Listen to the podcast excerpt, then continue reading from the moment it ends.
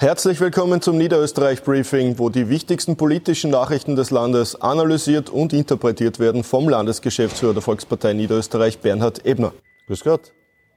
Wir sind heute bei der Fachhochschule in St. Pölten beim Campus Niederösterreich. Dazu gleich mehr. Vorab eine Frage. Äh, die Österreich titelt heute, die Volkspartei Niederösterreich stünde nur mehr bei knapp über 30 Prozent.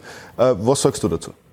Naja, grundsätzlich muss man mal festhalten, wir als Volkspartei Niederösterreich sind ja bekannt dafür, seriös zu arbeiten. Und daher kommentieren wir auch nur seriöse Umfragen. Bei dieser Umfrage es wird ja auch für Tirol quasi Gleiches prognostiziert wie für Niederösterreich.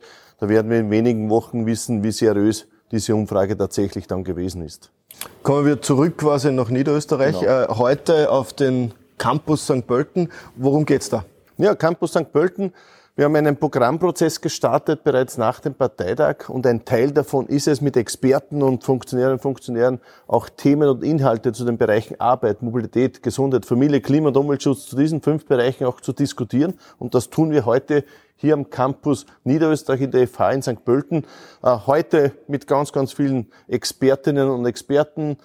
Morgen dann mit unseren Funktionärinnen und Funktionären. Es werden zwei intensive Tage, aber ich freue mich darauf, zwei gute Tage.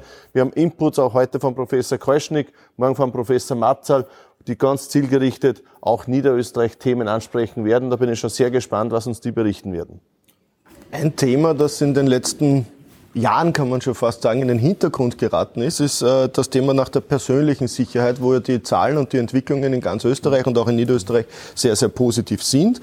Unsere Landeshauptfrau hat jetzt gemeinsam mit ihren Wiener Kollegen Michael Ludwig und äh, Innenminister Gerhard Kahner ein Einsatztrainingszentrum genau. in Niederösterreich für beide Bundesländer eröffnet. Wie wichtig ist für dich aber nach wie vor die traditionelle Polizei? Naja, ganz, ganz wichtig. Und umso wichtiger ist es, dass die Polizei sich auch weiterbildet, auch schult und auch dementsprechend ein Trainingszentrum auch hat. Und es ist schön für Niederösterreich, dass selbst die Wiener gesagt haben, sie machen das Trainingszentrum bei uns in Niederösterreich. Das ist ein gemeinsames Projekt im Miteinander Wien, Niederösterreich hier auch passiert ist. Es wurde diese Woche eröffnet. Es ist wirklich ein sehr, sehr breit angelegtes Trainingszentrum, wo man in den verschiedensten Bereichen die Polizei auch trainieren kann, weil Training, und das wissen wir, ist gerade in diesem Beruf eines der wichtigsten Bereiche. Bei der ersten Regierungsklausur in diesem Jahr äh, hast du und auch unsere Landeshauptfrau gesagt, das ist ein Jahr der Arbeit 2022. Mhm. Eines der Hauptthemen war das Thema Pflege mit dem blau-gelben Pflegepaket bzw. Pflegeausbildungspaket. Äh, wie zufrieden bist du nach einem guten halben Jahr mit der Umsetzung? Ja, natürlich könnte es noch mehr sein an Personen, die sich gemeldet haben, die jetzt in den Pflegeberuf auf einsteigen. Wir haben das ja im Jänner bei der Regierungsklausur verkündet, das blau-gelbe Pflegepaket, wo es darum geht, auch Menschen zu motivieren, in den Pflegeberuf einzusteigen. Der Bund hat ja vieles davon in sein Pflegepaket auch übernommen. Jetzt sehen wir, dass es durchaus greift, aber natürlich noch mehr sein könnte.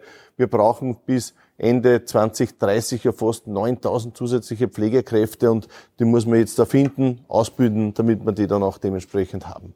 Ja, und in wenigen Augenblicken hast du hier eine Pressekonferenz mit unserer Landeshauptfrau dafür und für den Campus Niederösterreich noch alles Gute. Danke. Danke fürs Zusehen. Wiederschauen.